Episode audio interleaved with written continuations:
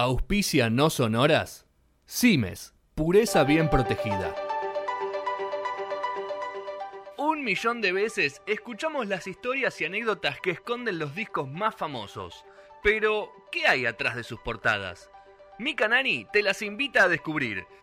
Discover the Covers en la temporada 15 de No Sonoras.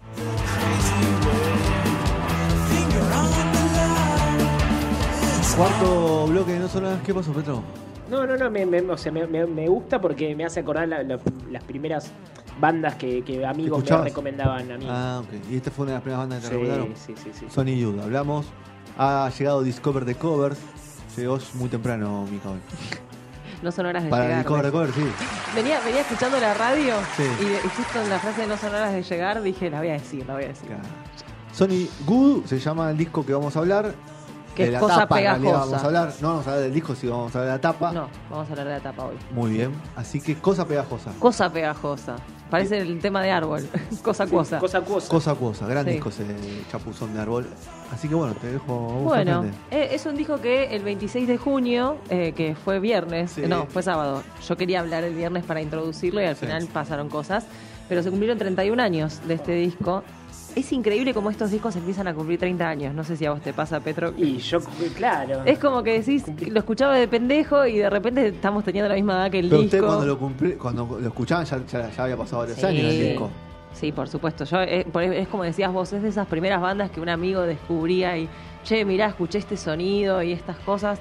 Este disco, si bien vamos a hablar más de la tapa, Sí. es como lo más mainstream, o sea, cuando Sonic Youth, Youth, Youth. Youth, You. tengo un problema mal, Eh, empezó a volverse un poquito más compatible con la radio, con el sonido de radio. Antes era demasiado under, demasiado sucio y desprolijo y las radios medio que no lo querían pasar, era como, estaban ahí. Y con este disco empezaron a entrar un poquito en ese mundillo, a tener discográfica, a producirse. Bueno, estamos hablando de una época donde el grunge empezaba también a sonar y estaban en un híbrido entre el punk, el grunge y bueno. El post-punk. Exactamente. todo, sí.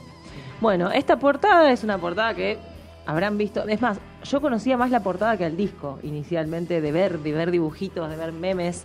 Eh, el otro día les mandé, no sé si les mandé todos los que había, pero Sí, hay ma- mandaste como nueve. de bar. ¿Los mandé? No, mandé Sí. el screenshot de todo. Mandé, mandé uno por uno. Sí, no, no mandaste los la archivos. señora, no, Sí. no, los bajé.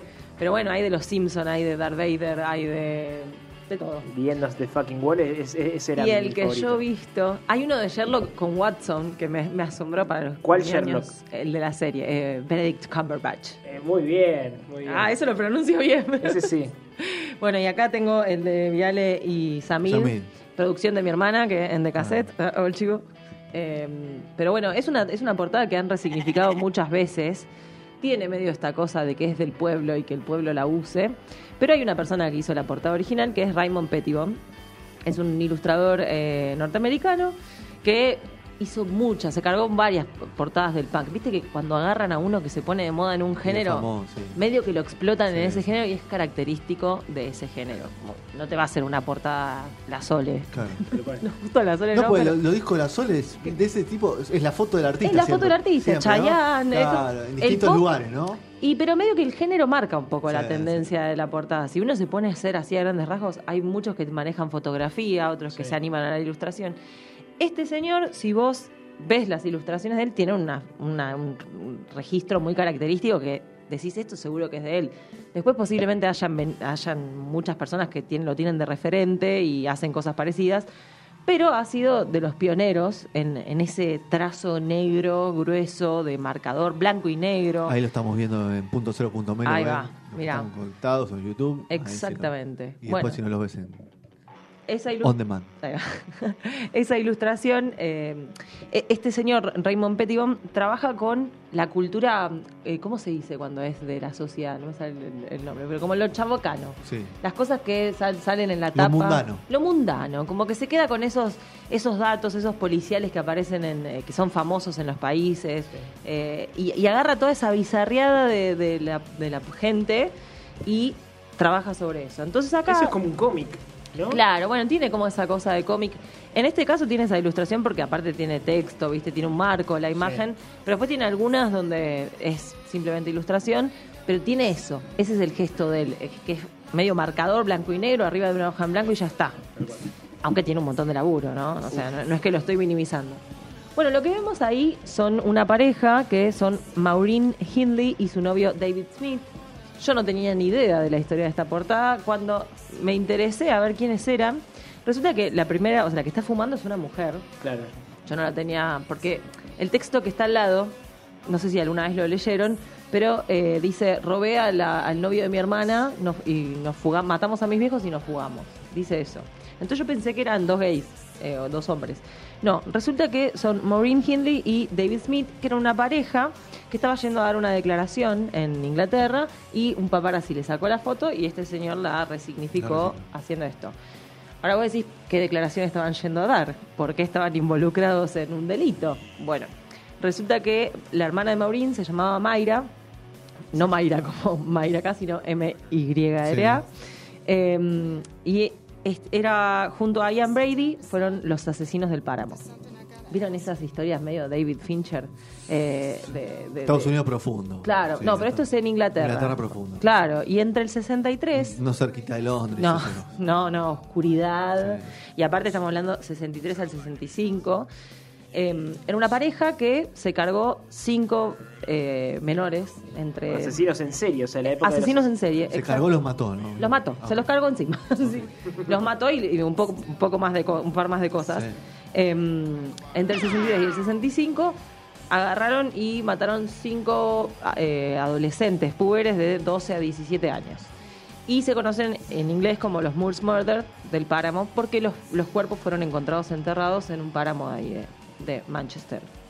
Manchester es medio caco, ¿no? Como- Es triste, está es- siempre nublado. Claro, llueve bueno, bueno, la historia es que Mayra, la chica, venía de una infancia difícil, eh, un padre golpeador, ausente, líos, pero le iba bien en el colegio, era como una persona que, más allá de tener una infancia difícil, se creía que iba a tener un buen futuro, hasta que en la adolescencia se le muere, o sea, la pasa a buscar un... Acabo de spoilear la parte, pero la pasa a buscar un amigo para, le dice, vamos a nadar al río, no sé qué cosa, la piba le dice, no tengo ganas, el pibe se va y se muere ahogado en el río. Y eso a la piba la marcó, porque la traumó, entonces ya empezó a tener, viste, mucha carga oscura en su vida, dejó el colegio y empezó a trabajar en una eh, empresa química. Ahí lo conoce a Ian Brady.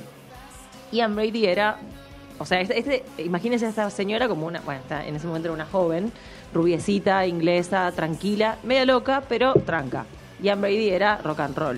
El chabón tenía causas por robo, Como la historia de Nancy Sid. Exacto, bueno, es muy parecida. eh, el eh, maltrato animal, tenía muchos pensamientos violentos, problemas así de conducta, venía ya con un pasado importante. Ella va y se enamora de él y ter- él termina transformándola en su esclava sexual. Eh, aunque bueno, eh, sí, esclava sexual, pero con consentimiento, imagino yo. Y eh, también la empieza a inducir con todo esto de. Él tenía pensamientos nazistas, violencia, bueno, se empiezan a, congeniar entre ellos. Y los asesinatos empiezan, bueno, obviamente tenían la cabeza podridísima, y empiezan a, ella hacía, la técnica era, ella distraía a los pibes, como que le decía, no sé, agarraba a un nene que iba por la calle y le decía, che, perdí un arito acá, por favor ayúdame a buscarlo. Y vos que decís, una mujer que está desesperada, ¿ves? Y no te da tanta desconfianza, entonces capaz que vas y lo sí. Bueno, los pibes iban con la señora y la señora ahí ya se los entregaba a Ian Brady, que los estaba esperando posiblemente en un bosque, los violaba, los maltrataba, los torturaba, bueno, les hacían de todo hasta que los mataban y los enterraban. Eh, ella tenía un diario donde llevaba todos estos asesinatos. Eh, sí, había un morbo importante. Lo- los grababan, ¿viste? Tenían audios. O sea, era Sí, es que los asesinos en serie Bueno, lo hacen por placer. Exactamente, ¿no? y después repetían eso en sus, ca- en sus casas, ¿viste? Como que hasta te digo, posiblemente los excitara, tenían como un morbo ahí importante. Eh, y bueno, así se, entre el 63 y el 65 mataron a cinco niños, niños y niñas, porque eran variados. Pero el, el problema se dio con el último caso que eh, se llamaba Edward Evans, tenía 17 años. Se Eh, les, ellos se les complicó. se, le- se les complicó. Viste que siempre hay un caso que se complicó. Bueno, ellos generalmente hacían todo esto fuera de su casa, o sea, lo hacían en un bosque, lo que sea. No sé por qué, particularmente a este pibe se lo llevaron a la casa. Y hay, acá hay como varias historias paralelas del crimen, pero hay una que es la más fuerte que dice que eh, Maureen, que son Maureen y David, que son los de la, imagen, la hermana de Mayra y el cuñado, estaban de visita en la ciudad y Mayra estaba con ellos. Entonces eh, Ian Brady agarró a este pendejo, el, eh, eh, el- la última víctima, y se la llevó a la casa. Cuando David Smith, el cuñado, la va a llevar a Mayra, la mina le dice, ¿no querés pasar a tomar un té? El chavo le dice, bueno, si querés darme un té. Bueno, entraron ahí, estaban en la cocina, empieza a escuchar ruidos el tipo. Y dice, che, voy voy a, no sé, como que está caminando ahí por el, por el comedor y de repente lo ve al pibe, a la víctima, que está como queriendo escaparse. Sí. Y viene Ian Brady de atrás y le clava un hachazo y lo mata. Y se lo carga y chao, me, ve- me ve el sótano, nos vemos. Y el chabón, el cuñado, presenció todo esto. Y ahí es donde empiezan un montón de teorías de si el chabón estaba involucrado, de, de qué onda, porque como que terminó esa situación y por lo que cuentan la, la ane- la anécdota, Mayra le dijo, La malas lenguas. bueno, te tomás el tecito como, viste, como... Lo aquí- normalizó. Aquí no ha si no pasado nada. Y el chabón, viste, se quedó como... eh, sí, bueno, como que se quedó ahí en shock y después se fue y como que la mina nunca le dijo, che, no digas nada de lo que viste. Como asumió que el flaco nunca los iba a delatar. Y eso es raro, porque si el chabón no te delata es porque o está implicado, bueno, Ah, por encubrimiento, pues. Exacto, bueno, no, la cosa es que el tipo salió de la casa y se fue a la comisaría de corta la bocha de una. Claro. Fue y dijo, che, no, me parece que hay, acá hay algo oscurísimo, hay una víctima en la casa, bueno, Sí. cayó la policía. No solo los agarraron a ellos con el- la última víctima en la casa, sino que encontraron el diario donde tenían todo el registro de Y los así pibes. encontrar a todos los demás. Que pará, porque no los encontraron a todos los demás. Han pasado 20 años más. No, bueno, ahora ya pasaron como se- 70. Pero después de que los agarraron a los asesinos y ellos estuvieron 20 años en cana y después fallecieron, pero estuvieron todo ese tiempo, hay tres cuerpos que nunca aparecieron, dos cuerpos que nunca aparecieron. Claro. Y esos dos cuerpos que nunca aparecieron, ellos nunca eh, afirmaron haberlo, haberlos matado. O sea, siempre dijeron que no eran responsables de la muerte de esos dos pibes, pero por un montón de motivos se asume que sí, pero viste esas cosas de juicio que...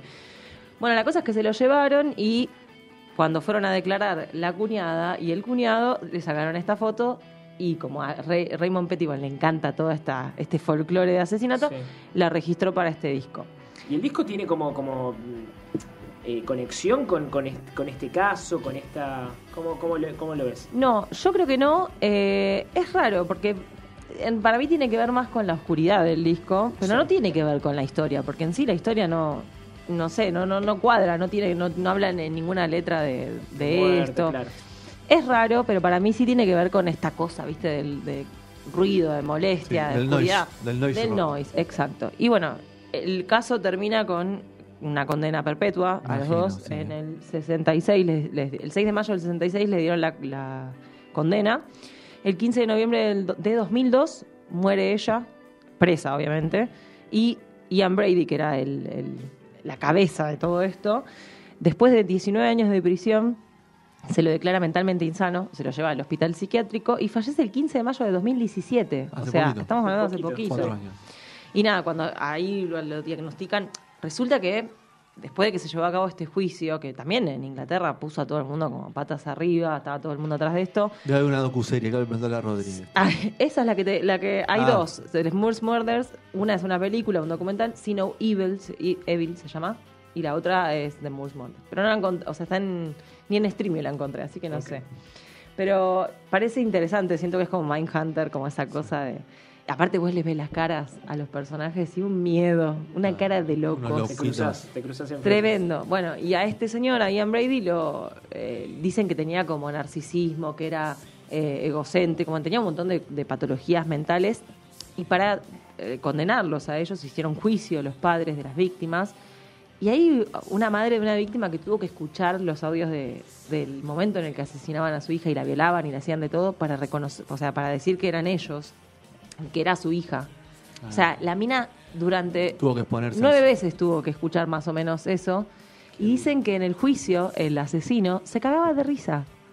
O sea, el nivel de, de patología era nada. En la, en la cárcel le preguntaban por el tema y se cagaba de risa.